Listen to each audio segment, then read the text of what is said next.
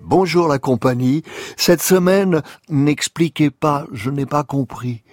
Nous affirmons avoir parfois pris du plaisir à ces choses poétiques inextricables, mais pleines de sons et justifiées, comme les extrémités de Bruno Normand paru chez Lanskin, édition qui toujours ose et se lance. Les extrémités, la forme est celle d'une sorte d'installation, les pages en diptyque, livre d'un nouveau chapitre d'un livre slash d'une, entre parenthèses, de vie, entre parenthèses, S en cours.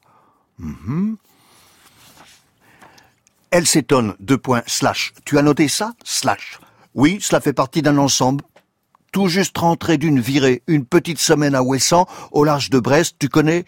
De la friche des fougères, des moutons, des biques, la bruyère, le sexe des bruyères, le chèvrefeuille sauvage, les abeilles, des abeilles noires.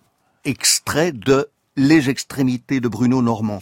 Et nous fonçons sur, écoutez, Thomas Kling. Avec un nom comme ça, on est dans la poésie sonore. Thomas Kling est mort en 2005, c'est un poète allemand, il est mort à 50 ans. Appareil.vision.nocturne. aux éditions 1 dans le chapitre Russian Digest, relate un épisode de l'histoire russe.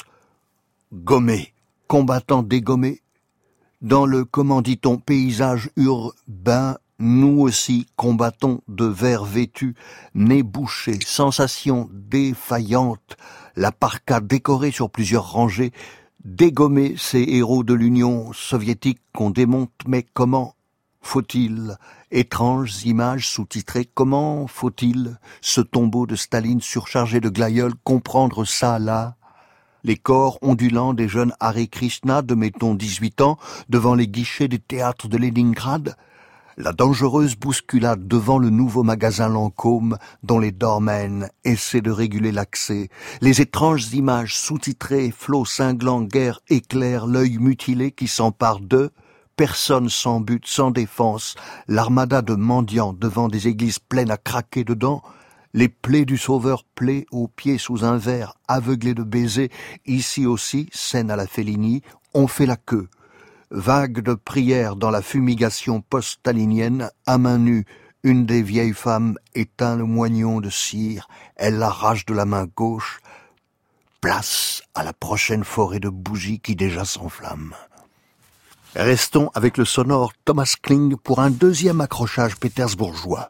Ce son serrant, des serres se resserrant, l'enregistreur de vol, voice recorder de l'aéroflotte, nous devons l'exploiter. Tous les noyaux de cerises, noyaux de texte. Pushkin s'effondrer réside de nouveau à Saint-Pétersbourg. Serre. Académie impériale des beaux-arts rembobinée, les dernières minutes reconstruites, ultime battement de cœur sur écoute, et on comprend vraiment, roulette russe, alors qu'à toute blinde le service suprématiste tombe par terre, et on s'interrompt.